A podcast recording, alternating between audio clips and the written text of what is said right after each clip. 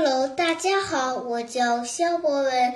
今天我给大家讲一个故事，故事的名字叫《谁偷走了小蜗牛的壳》。哦，天哪！今天早晨，当小蜗牛揉揉眼睛起床的时候，它突然发现自己背上的小房子不见了。大家快来抓小偷呀！小蜗牛愤怒的扯着嗓子喊道，但周围静悄悄的，一点回音也没有。于是他决定自己开始调查，抓到这个讨厌的小偷。小蜗牛刚一爬出去，就遇到了两只小七星瓢虫。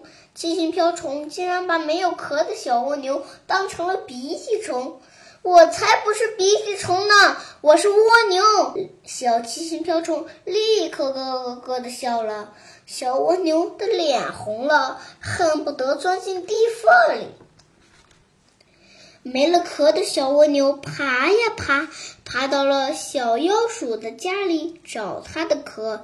小妖鼠家里摆满了东西，乱七八糟。我没有看见你的壳，小蜗牛，你去饼干盒底下找找吧，可能在那儿。我的眼镜丢了，我也看不清了。小妖鼠说：“小蜗牛找呀找。”把小妖鼠的家翻遍了，但一无所获。小蜗牛接着爬呀爬，爬上了一棵树，在树上，它看到了满载而归的小松鼠。我正忙着把冬天的粮食带回我的小窝里，你到我家里去找找吧。但里面只有榛榛子哦。小松鼠说。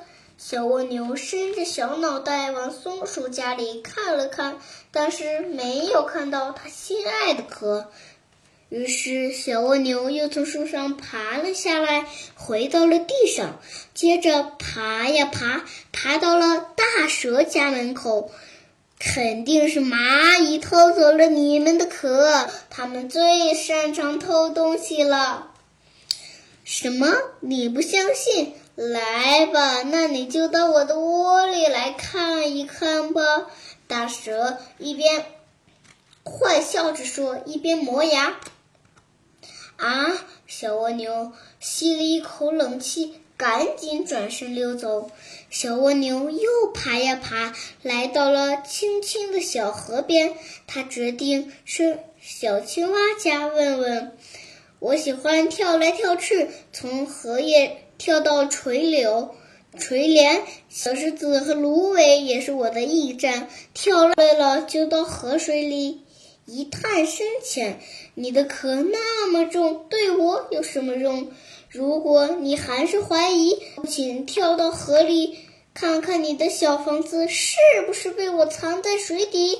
小青蛙欢快地说：“小蜗牛不会游泳，但它相信它的朋友。”突然，一只大大的金龟子气喘吁吁地出现了。它冲小蜗牛喊道：“小蜗牛，快来！我们发现了你的小房子。”小蜗牛一秒也不想耽搁，于是它纵身一跃，跳上了金龟子这个大大的后背。金龟子背着小蜗牛，立刻起飞了。在小河边，小蜗牛发现了它的壳，壳上还有三只惊慌失措的蚜虫。现在壳正在顺水漂流，河水将会把小房子和小蚜虫一起带走。小蜗牛，你一定要救救我的宝贝们！小蚜虫的妈妈苦苦的求着。但是小蜗牛并不会游泳，它眉头一皱，计上心头。青蛙会游泳啊！它赶紧去找青蛙，它一定可以前来营救。呱呱呱呱！大家需要我吗？青蛙问道。小青蛙来不及回答，赶紧跳上小青蛙的后背。小青蛙飞快地向前游去，冲刺啦！好险啊！小蜗牛在自己的壳就要翻到水下之前，把三只。把上面的三只小蚜虫稳稳地抱了下来。小青蛙、小蜗牛和小蚜虫终于都上了岸，小伙伴们纷纷鼓掌欢迎他们的小英雄。小蚜虫们、小蚜虫们急忙向小蜗牛道歉，原来是他们偷偷拿走了他的小房子，在水边玩。蚜虫妈妈亲亲小蜗牛，感谢他救了自己的蚜虫宝宝。可小蜗牛惦念着他的小房子，它已经顺着小河飘远了。就在正在这时，早晨嘲笑过小蜗牛的那两只七星瓢虫突然出现了。原来是它们发现了小蜗牛的壳在水里打转，赶紧把它抓住送了过来。太棒了！这下小房子又回到了小蜗牛的身边。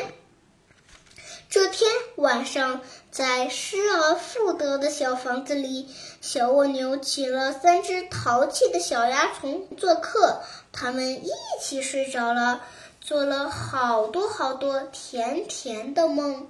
谢谢大家，我的故事讲完了。